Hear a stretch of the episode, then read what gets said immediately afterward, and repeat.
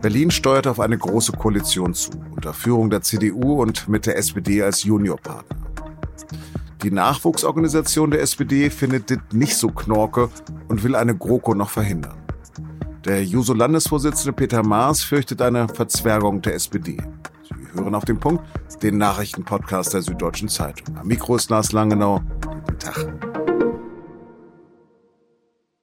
Ein bisschen bedröppelt sahen die beiden Berliner SPD-Chefs Rat Saleh und Franziska Giffey-Schonhaus auf ihrer Pressekonferenz am sehr späten Mittwochabend. Kurz zuvor hatte sich der Vorstand der Berliner SPD mit 25 gegen 12 Stimmen für Koalitionsverhandlungen mit der CDU ausgesprochen. Berlins noch regierende Bürgermeisterin Giffey hat gesagt, ich habe mich entschieden, meinen Beitrag dafür zu leisten, auch wenn das mit dem Verlust des Amtes der regierenden Bürgermeisterin verbunden ist. Aber ich sage Ihnen an dieser Stelle ganz klar, ich mache das für Berlin.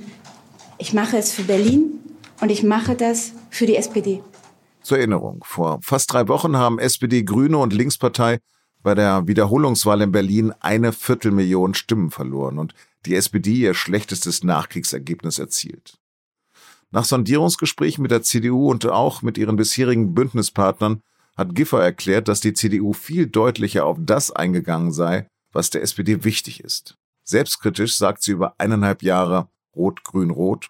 Aber am Ende muss man auch sagen, dass das, was wir in den letzten Jahren gesehen haben in dem bisherigen Bündnis, eben leider nicht dazu geführt hat, dass die Menschen quittiert haben, große Zufriedenheit. Im Anschluss hat Berlins CDU-Landesvorstand der Aufnahme von Koalitionsgesprächen mit der SPD zugestimmt. Einstimmig. CDU-Chef Kai Wegner hat gesagt, ich möchte der regierende Bürgermeister der Berlinerinnen und Berliner sein. Ich will für Berlin arbeiten und dass diese Stadt endlich besser funktioniert. Friede, Freude, Eierkuchen? Nö. Grüne und Linkspartei sind außer sich und auch in der SPD gibt es Widerstand. Der Parteinachwuchs, die Jusos, sind strikt gegen eine Koalition mit der CDU. Und mit dem Berliner Juso-Vorsitzenden, dem 30-jährigen Lehrer Peter Maas, habe ich über die Chancen gesprochen, diese GroKo noch zu verhindern.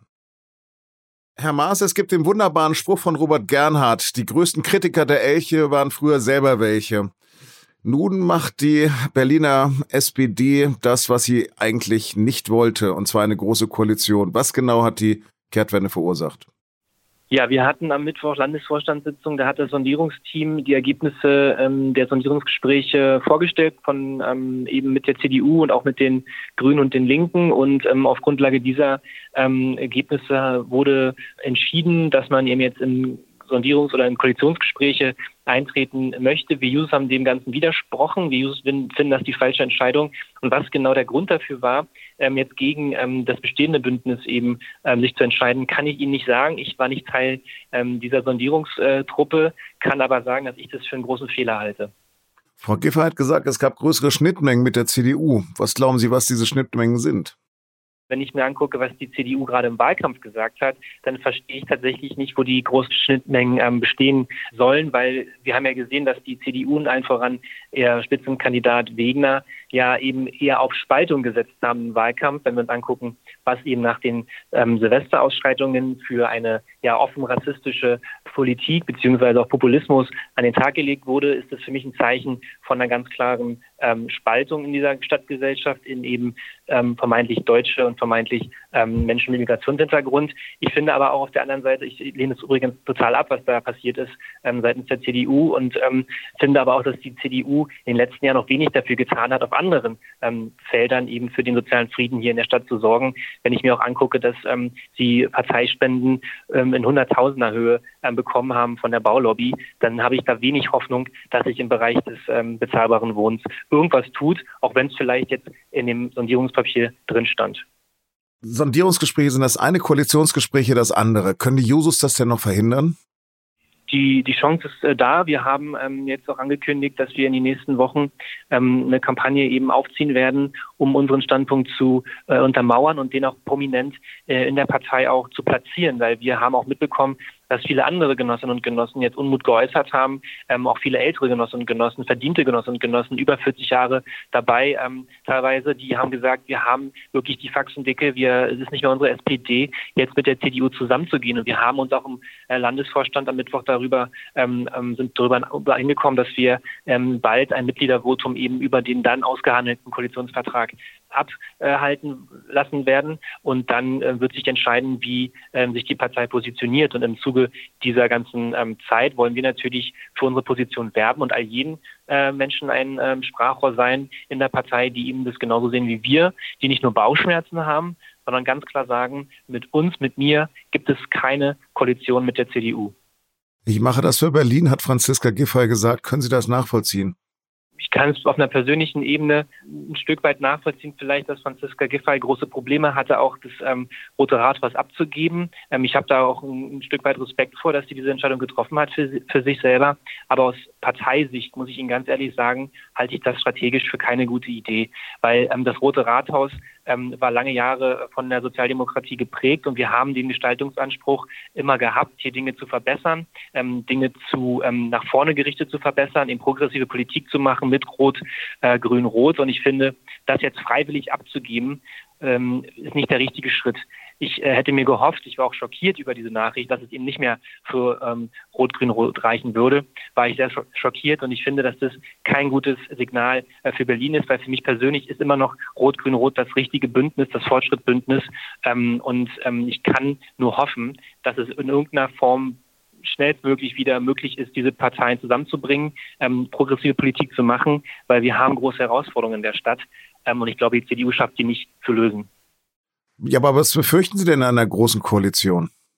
Ich befürchte von, von dieser Konstellation, dass wir erstens auf der einen Seite uns verzwergen als Partei. Ähm, das haben wir im Bund gesehen, dass die SPD ähm, lange Jahre die Arbeit gemacht hat, die äh, auch inhaltlich wertvolle Arbeit gemacht hat und die Punkte dann am Ende bei der CDU bei Angela Merkel eingezahlt äh, sind. Und ähm, das kann uns auch in Berlin passieren, dass wir uns auf Jahre lang eben äh, dann klein halten als Partei. Das befürchte ich für uns als Partei und für die Stadt Berlin befürchte ich eine ja, Rolle rückwärts in, in vielen Bereichen, weil mir ist noch nicht ganz klar, wie die CDU es schaffen will, diese Stadt sozial zu gestalten im Bereich der Verkehrswende, im Bereich des bezahlbaren Wohnens, im Bereich ähm, der Migrations- und äh, Vielfaltspolitik, im Bereich der Frauen oder der Politik für, für die ähm, Vielfalt der Geschlechter in Berlin. Ich glaube, da hat die CDU ganz konträre ähm, Ansichten zu denen der SPD und ich habe große Befürchtung, dass wir hier eine Rolle rückwärts machen und dass wir hier eher Law and Order bekommen als progressive Politik für diese Hauptstadt. Lassen Sie uns noch einmal zum Schluss über den Tellerrand hinausblicken. Ist das das Ende von progressiven Koalitionen? Könnte das eine Blaupause für andere Bundesländer und für den Bund wieder sein?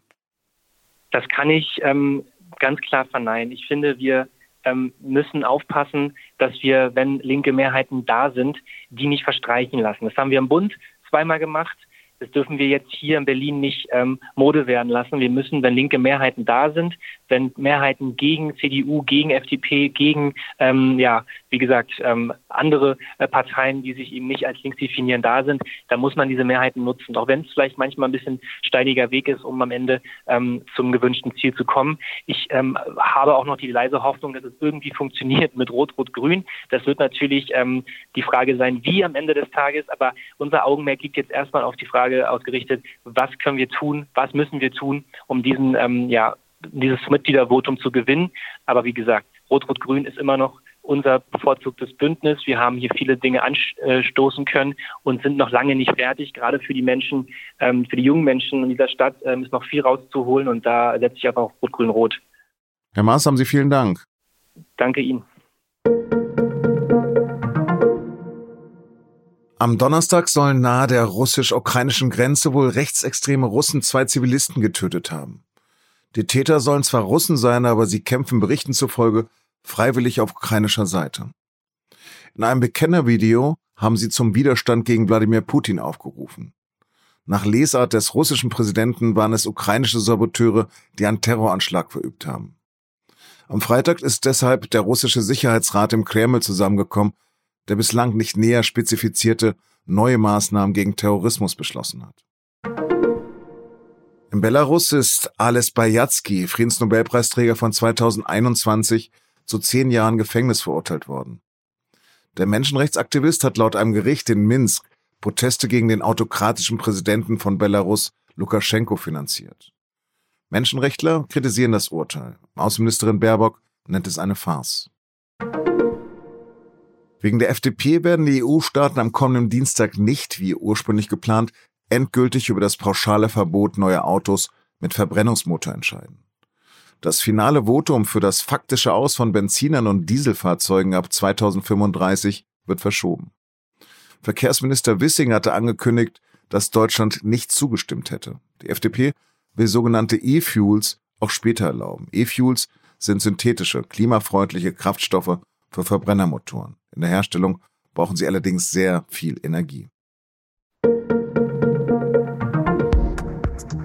Seit Monaten schlägt das iranische Regime brutal Proteste nieder. Ende Februar wurde zudem ein Deutsch-Iraner zum Tode verurteilt. Seither werden sowohl in Berlin als auch in Teheran Diplomaten ausgewiesen. Und das deutsch-iranische Verhältnis ist auf einem Tiefpunkt. Wir umgehen mit diesem Regime. Dazu empfehle ich Ihnen unsere Samstagsfolge von Auf dem Punkt mit Corneus Abedar von der Deutschen Gesellschaft für Außenpolitik. Redaktionsschluss war 16 Uhr. Produziert hat die Sendung Justin Patchett. Ich wünsche Ihnen ein schönes Wochenende. Bis dann.